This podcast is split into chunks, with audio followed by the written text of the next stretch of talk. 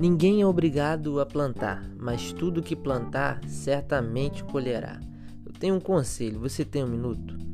A lei da semeadura, ela rege o universo. Eclesiastes 11, versículo 1 diz: Lança o teu pão sobre as águas, porque depois de muitos dias o acharás.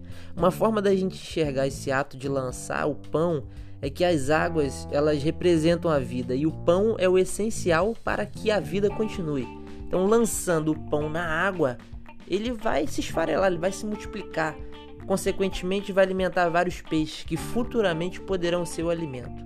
Então, o pão são atitudes, é tempo investido, recurso colocado, sementes lançadas. O pão é o seu melhor, o seu principal.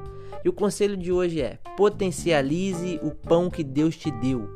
Como que eu faço isso? Lançando sobre as águas, plantando boas sementes, dando o seu melhor, e assim você vai ter uma colheita fantástica. E ó, comece hoje, comece agora, não deixe para depois, porque depois não existe. Faça hoje. Deus te abençoe.